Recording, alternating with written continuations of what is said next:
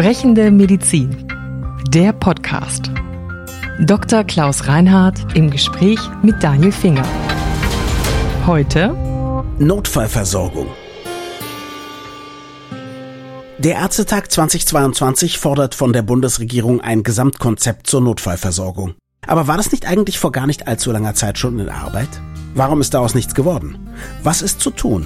Und wie ist der aktuelle Stand in Sachen Notfallversorgung in Deutschland? Also es wird schon Jahre drum gestritten um die Notfallversorgung und ein neues Gesetz zur Notfallversorgung. Wie ist eigentlich die aktuelle Situation in Deutschland? Warum ist das dramatisch? Ja, ob es dramatisch ist, weiß ich nicht. Das ist vielleicht ein bisschen übertrieben, aber es ist jedenfalls nicht effizient. Mhm. Und es werden Ressourcen verplempert sozusagen. Mhm. Und das liegt im Wesentlichen daran, wir haben ja unterschiedliche Ansprechmöglichkeiten im Falle eines medizinischen Notfalls oder einer Notfallsituation im weitesten Sinne. Das ist einmal der Notdienst der Vertrags Ärzte, mhm. der über die kassenärztlichen Vereinigungen organisiert wird und im Wesentlichen aus einem Fahrdienst besteht, bei dem die Patienten zu Hause besucht werden, wenn sie nicht mehr in der Lage sind, eine Notfallpraxis mhm. aufzusuchen. Dann die schon jetzt gerade erwähnten Notfallpraxen, in denen eine Sprechstunde stattfindet, so wie im normalen Sprechstundenzeiten auch, wo ärztliches Personal oder nicht ärztliches Personal miteinander arbeitet und das ist dann im Wesentlichen angesiedelt in der Nähe von Krankenhäuser auf Krankenhausgelände, idealerweise auch vielleicht sogar im Krankenhaus, mhm. wo Menschen dann hinfahren können.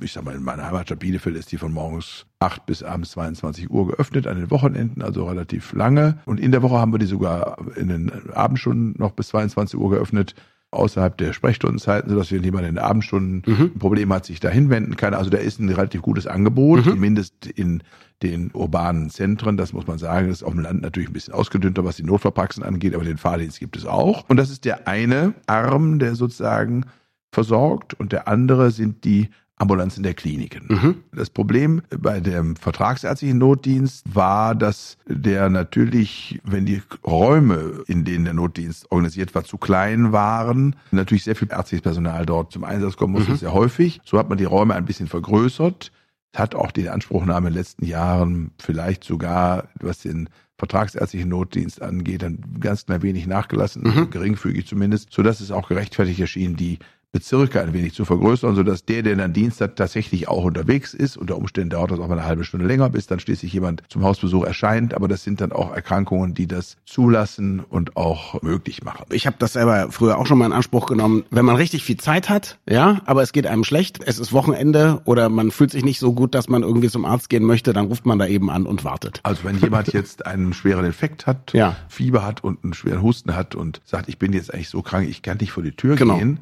aber es kommt nicht darauf an, ob in einer halben Stunde oder in einer Stunde jemand da ja. ist. Ja, der muss mich mal abhauen. Oder in Berlin auch mal vier. Ja, gut, vier ist viel, finde ich. Ja. In Berlin erst recht, muss ich mal sagen. Mhm. Ich bin sehr lange diesen Notdienst gefahren. Mhm und ich kann mal sagen, dass wir im Allgemeinen eine Wartezeit von einer Stunde, anderthalb Stunden durchaus üblich war, mhm. je nachdem, was ein Aufkommen war. Aber viel länger hat das nicht gedauert. Okay. Ja? Mhm. Und dann kommt man da an und untersucht den Patienten und dann stellt man fest, okay, der hat vielleicht eine schwere Bronchitis, der ist mit einem Antibiotikum unter Umständen zu behandeln und so weiter und so mhm. fort. Das ist eine Versorgungsebene. Und in der mhm. Klinik ist es eben so, dass natürlich die Patientinnen und Patienten da sich nicht vorher anmelden, sondern sie gehen einfach hin. Und eigentlich würde man sagen, dort sollten nur die Notfallsituationen betreut werden, die dann tatsächlich einen klinischen Background brauchen. Mhm. Ne? Also idealerweise würden die vorher durch einen Vertragsarzt, durch einen niedergelassenen Arzt oder Ärztin untersucht und dann würde festgestellt, die brauchen jetzt tatsächlich stationäre Behandlung. Mhm. Das ist natürlich nicht immer und aller Orten zu allen Zeiten herstellbar. Und manchmal weiß man es ja auch, wenn sich einer einen Finger absägt oder, also ein, oder einen Herzinfarkt hat, dann also muss man natürlich die genau. Situationen, die sind so offensichtlich, da braucht man gar nicht drüber nachzudenken. Ja. Da ist das völlig klar. Ja. Schwieriger wird es, wenn die Patienten sozusagen selbst die Entscheidung fällen und sagen, ich glaube, ich muss in die Klinik. Hm. Mir tut irgendwo was weh, ich muss in die Klinik. Hm. Und da ist ein Teil des von Ihnen angesprochenen Dramas oder okay. Problems ja. angesiedelt, dass wir in den letzten zwei Jahrzehnten beobachten können, dass der Anteil der Menschen, die die direkte Inanspruchnahme von Klinikambulanzen vorziehen, zugenommen hat. Mhm. Das hat nicht nur was damit zu tun, dass die vermeintlich besser zu erreichen seien. Da gibt es nämlich Situationen, dass die sogar an einem Montagvormittag, wenn eine Arztpraxis oder mehrere Arztpraxen auf dem Weg in die Klinik am Wegesrand geöffnet liegen, mhm. wo man auch reingehen könnte, wenn man ohne Termin ist, vielleicht auch eine ganze Weile warten muss, aber wenn man eine Notfallsituation hat, sicher behandelt wird, dass die Leute das nicht tun, sondern dann doch gleich in die Klinik laufen in der Vorstellung, da sind ja auch alle Geräte, da kann gleich alles mit mir gemacht werden, was wichtig ist. Also die Geräte sind ja auch da. Ich würde immer sagen, da gehe ich tatsächlich nur hin, wenn es ganz schlimm ist, weil ich ja weiß, dass die Leute, bei denen es ganz schlimm ist, alle dauernd vor mir drankommen, was völlig richtig ist, was bedeuten kann, ich kann da acht Stunden sitzen oder zehn Stunden sitzen und manche richtig. werden ja auch wieder nach Hause geschickt. Genau so. Und das ist auch richtig so. ja. ja, das ist auch richtig so. Und ich glaube, es ist ein bisschen eine Frage der Disziplin. Mhm. Und da hat sich eine gewisse Disziplinlosigkeit breit gemacht. Ich finde es auch ein bisschen eine Frage von Rücksichtnahme. Mhm. Wenn mein Erkrankungszustand nicht so ist, dass ich eigentlich notwendigerweise in einer stationären Einrichtung behandelt werde, dann raube ich ja jemandem, der das nötig hat, mhm. unter Umständen die ärztliche oder pflegerische Zeit, die er braucht. Mhm. Und verzögere die Zuwendung zu diesem Menschen hin unnötig. Mhm. Und darum, glaube ich, müssen wir uns schon darüber Gedanken machen, wie die Systeme miteinander so verbunden werden können und so die Wege in das Notfallsystem so gestaltet sind, dass die Menschen an der richtigen Stelle mhm. ankommen. Und da gibt es durchaus unterschiedliche Vorstellungen, wie das gehen könnte. Mhm. Und nicht nur aus dem Grunde, aber auch aus dem Grunde ist es ein hochdiskutiertes Thema. Es ist dann vom Gesundheitsminister Spahn in der vergangenen Legislaturperiode schon mal in Angriff genommen worden. Dann hat es den ersten sogenannten Referentenentwurf gegeben des Bundesministeriums für Gesundheit, wie die gemeinsame integrierte Versorgung im Notfall aussehen könnte zwischen mhm. diesen beiden jetzt beschriebenen Sektoren. Das ist aber nicht weiter verfolgt worden, weil dann Corona, Infektionsschutzgesetz und all die anderen Dinge dazwischen kamen. Okay. Mhm. Im Übrigen dann durch Corona bedingt auch diese eben von mir beschriebene Fehlinanspruchnahme von stationären Ambulanzen oder Klinikambulanzen total zurückgegangen ist, weil die Menschen ja Angst hatten, sich in der Klinik als Corona zu infizieren. Mit schlimmen Folgen zum Teil. Die sind auch, alle ne? nicht mehr dahin Ja, ja mit zum Teil schlimmen ja, Folgen. Das ja. stimmt. Also da sind hm. sogar nicht nur die nicht mehr hingegangen, die gar nicht hingehören, genau. sondern es sind leider auch die nicht hingegangen, die hingehört hätten. Ja, äh, das ist tatsächlich dramatisch. Und jetzt könnte man natürlich sagen, okay, dann hat man Corona irgendwann ein bisschen im Griff. Vorbei ist es ja nicht. Theoretisch hätte dann ja auch man mit diesem Referentenentwurf weitermachen können. Aber ich nehme an, dann gab es neue Referenten und einen neuen Minister, oder? Genau dann gab es einen Regierungswechsel. Richtig. Und jetzt ist die Frage, aber warum passiert dann nichts? Weil jede neue Regierung alles ganz anders machen möchte, weil andere Prioritäten sind? Was glauben Sie? Ja, das müssen Sie die fragen. Sie haben bestimmt intelligente Vermutungen, glaube ich. Vermutungen habe ich, ja. ja. Ich glaube einfach, das ist ein bisschen eine Frage der Prioritäten. Jeder setzt neue und andere, keine Frage. Mhm. Ich glaube, dass es bei Herrn Lauterbach mit eingebettet werden soll in die Reform der Klinikstrukturen. Mhm. Das ist nicht mal falsch aus meiner Sicht, mhm. weil es gehört schon irgendwie zueinander. Auch, dass alle Kliniken zu allen Zeiten in einem Ballungsgebiet, wo der Weg nach rechts fünf Kilometer zu einer Klinik ist und der Weg nach links mhm. fünf Kilometer, dass alle Kliniken immer zu allen Zeiten ihre Ambulanzen rund um die Uhr mit allem Equipment aufhalten, ist vielleicht Verschwendung. Mhm. Vielleicht könnte man eine Art Rotationsprinzip machen und könnte sagen, montags ist die Klinik, dienstags die Klinik und so weiter und so fort offen. Reicht hier vielleicht auch. Mhm darüber nachzudenken, wäre sinnvoll. Ich habe interessanterweise vorgestern ein Interview gelesen mit dem Sozialrichter Herrn Professor Wenner, der ist Sozialrichter am Bundessozialgericht in Kassel. Ein Mann, der sehr tief im Stoff steht und schon sehr lange dort Sozialrecht prägt. Der sich genau zu diesem Thema äußerte und festgestellt hat, dass jemand, der in eine Klinik geht und eine Beschwerde hat im Notfall, mhm. keinen Anspruch hat darauf, dass seine Beschwerde nun in extenso bis zum Schluss abgeklärt wird mhm. in der Situation. Mhm. Der hat einen Anspruch darauf, dass festgestellt wird, muss jetzt unmittelbar etwas geschehen oder kann man mit einer gewissen Zeitverzögerung verantworten, dass der morgen, übermorgen oder in zehn Tagen mhm. entsprechend weiter untersucht wird. Und dazu bedarf es dann nicht unbedingt immer bis der tiefgehende Diagnostik bis zu Ende. Mit der gesamten denkbaren Differentialdiagnostik, die man dann bei einem ungeklärten Fall anwerfen kann. Sondern es bedarf zunächst mal der Einschätzung dieser Fragestellung. Mhm. Und natürlich dann auch der notwendigen Behandlung, wenn die Behandlungsbedürftigkeit, die unmittelbare, festgestellt mhm. wird. Ja? Das ist die Verpflichtung, die forensische, rechtliche Verpflichtung, die wir haben. Die wird gelegentlich von Kliniken anders ausgelegt. Da gibt es mhm. Kliniken, die sagen, jetzt, wir sind anders dran, wir haben MRT hier stehen und ein CT. Wenn hier einer Kopfschmerzen hat, dann müssen wir eigentlich auf jeden Fall ein CT machen mhm. um auszuschließen, dass er noch was ganz anderes hat, mhm. weil wir sind sonst forensisch, haftungsrechtlich schlechter dran. Mhm. Glauben Sie zumindest, dass diese Kliniken wirklich Angst haben oder möchten die nur gerne ihr MRT anschmeißen? Naja, das weiß ich nicht. Ich glaube, haben auch wirklich Angst. Vielleicht haben sie aber eben ungerechtfertigterweise Angst. Okay. Und vielleicht mhm. braucht man da mal einen anderen Duktus. Vielleicht muss man das mal auch anders mal diskutieren. Vielleicht muss das mal bekannt effizienter gemacht werden mhm. in den Klinikleitungen, dass sie mitnichten die Verpflichtung haben, die Differentialdiagnostik bis zu Ende zu betreiben, mhm. sondern dass sie zunächst mal die Fragestellung entscheiden müssen, muss jetzt etwas geschehen, ja oder nein. Die muss ich im Übrigen als Vertragsarzt, als niedergelassene Hausarzt auch. Mhm. Wenn ich zu jemandem fahre und komme im Fahrdienst an und hat jemand vor mir sehr starke Kopfschmerzen, dann muss ich durch Anamnese, Untersuchung, klinische Einschätzung und ärztlichen Instinkt und Erfahrung entscheiden. Kann der jetzt zu Hause bleiben und kriegt er nur Schmerzmittel?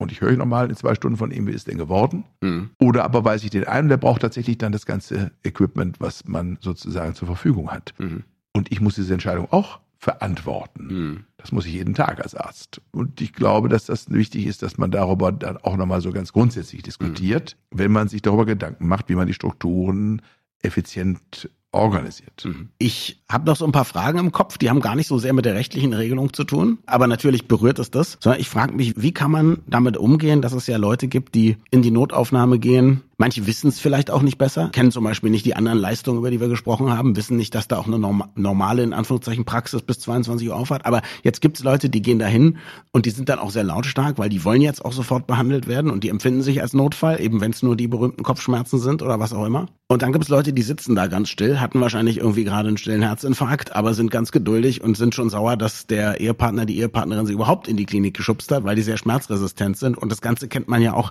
zum Beispiel bei Leuten, die quasi quasi wegen Kleinigkeiten 112 rufen, sich in die Klinik fahren lassen und meine Mutter war nun Herzpatientin und uralt, aber die ist dann noch selber gefahren, was ich überhaupt nicht gut fand, weil sie gedacht hat, nee, ich werde ja nicht irgendwie für einen Notfall und das war erkennbar ein Notfall. Braucht das Auto für einen Rückweg. Genau, der, der, nee, der hat vor allem gedacht, ich werde ja nicht in einem echten Notfall, der also noch noch töter ist als ich sozusagen, werde ich ja nicht den Feuerwehrwagen klauen sozusagen. Also wie, wie wollen wir damit umgehen, ja? Da beschreiben Sie eine Herausforderung, die sich für eine Ärztin oder Arzt immer stellt. Mhm. Die Unterscheidung zwischen einem Dissimulanten und einem Simulanten. Dissimulant kannte ich gar nicht. Das ja. ist jemand, dem es also schlecht geht. Ein der Dissimulant aber ist jemand, der eigentlich schwerst krank ist, aber mhm. so tut, als sei er gesund. Okay. Mhm. Oder die Beschwerden verschweigt oder unterdrückt mhm. und wie auch immer aus verschiedensten Motiven. Ja. Aus okay. Scham, aus Zurückhaltung, aus Bescheidenheit, aus Verdrängung. Manche es haben gibt, auch ein dickes Fell, ne? Äh, oder auch mhm. Indolenz. Es gibt viele unterschiedliche mhm. Ursachen dafür und das zu erkennen als Arzt. Wen habe ich da vor mir? Ist das jemand, als der Hausarzt, der seine Leute länger kennt, schon besser. Der kennt den. Hypochonder und er kennt auch den indolenten oder wie auch immer anders mhm. motivierten Dissimulanten. Und wenn ich jetzt aber im Notfall bin, mhm. dann muss ich sozusagen ärztlichen Instinkt entwickeln, um festzustellen, wen habe ich hier vor mir. Heißt aber, man muss mit jedem, wenn er kommt, kurz sprechen. Das ist die absolute Notwendigkeit. Mhm. Wer das nicht tut, mhm. wer das sozusagen delegiert und sich dieser verantwortlichen Situation entzieht, begeht als Arzt aus meiner Sicht einen Fehler. Ein Patient, der in meiner Praxis als Notfallpatient kommt, wird auf jeden Fall von mir angesehen. Mhm. Ich habe einen Blick auf ihn und stelle auch zwei Fragen oder drei oder vier. Mhm. Ein erstes klinisches, schnelles Einschätzungsgefühl hole ich mir immer. Jetzt will ich nichts sagen gegen das Personal in den Kliniken, wo ich in Notaufnahmen schon war, als Begleitung, selber Gott sei Dank noch nicht. Ich habe das schon oft erlebt, dass man da anderthalb bis zwei Stunden saß, bis irgendein Arzt mal vorbeikam. Oder sogar eine Krankenschwester, außer die, die die Personalien aufgenommen hat. Ist zumindest in Berlin Realität, würde ich sagen. Ja, ich kann das nicht beurteilen. Mhm. Ich bin als Patient da zum Glück nicht gewesen. Mhm. Und die Zeit, die ich in der Klinik solche Ambulanz als Arzt betreuen musste, sind eine Weile her. Und insofern kann ich da nicht mehr wirklich relevant drüber sprechen, weil sich ja vieles auch verändert. Ich glaube, dass man mit gut geschultem Personal nicht ärztlichem Personal durchaus eine gewisse Form von Vorentscheidung treffen kann. Die müssen mhm. aber dann tatsächlich geschult sein. Die müssen auch okay. Erfahrung mhm. haben. Da muss man auch immer wieder diese Rückkopplung haben. War das jetzt richtig, was sie entschieden haben? Da sieht man dann, haben die einen Fehler gemacht, ja oder nein. Das muss auch besprochen werden. Da muss, muss ein lernendes System sein, muss offen sein. Da geht eine ganze Menge. Das glaube ich schon. Und trotzdem glaube ich auch, dass es so sein sollte und so organisiert sein sollte, dass mal ganz schnell, da reichen manchmal zwei oder drei Minuten, da reicht ein Blick ins Gesicht. Mhm. Ja da reicht ein Blick ins Gesicht für einen erfahrenen Arzt und sagen, äh, das ist jetzt was, worum ich mich sofort drum kümmern sollte. Mhm. Und darum glaube ich, wenn das tatsächlich so ist, wie Sie beschreiben, dann muss man über die Organisation solcher Einrichtungen nachdenken. Ich vermute, dass man da einfach auch mehr Leute braucht, weil natürlich keiner kann die Patienten, die gerade reinkommen, schauen, wenn man gerade hinten um das Leben von einem so, kämpft. Das, jetzt, das jetzt ist mir auch wieder klar, beim ne? Anfang, ja. dass wir uns überlegen müssen, wie schaffen wir es, die vielen Menschen, die ungerechtfertigterweise und unangemessenerweise in eine solche Einrichtung gehen, da rauszuhalten, damit mhm. die Zeit eben wieder da ist für die, die es brauchen. Jetzt muss man sagen, natürlich, der Patient kann das nicht selbst entscheiden. der hat Schmerzen und wie soll er das wissen? Mhm. Ja, auch das ist richtig. Das ist am Schluss nicht trivial und man wird es auch nicht zu 100 Prozent schaffen. Aber dass jemand, der ein Serumpropf hat, dessen Ohr sozusagen durch Ohrschmalz verstopft ist und meistens kennt man das, dann nachts um zwei irgendwo aufläuft, das muss jetzt unbedingt rausgemacht werden. Und der andere mit dem Abszess hinter seiner Rachenmandel mit schwersten Schmerzen deshalb dann auf der Bank sitzt und nicht versorgt werden kann, das ist nicht in Ordnung. Wir haben ja oft über Aufklärung gesprochen, in vielen Zusammenhängen, bei vielen Themen.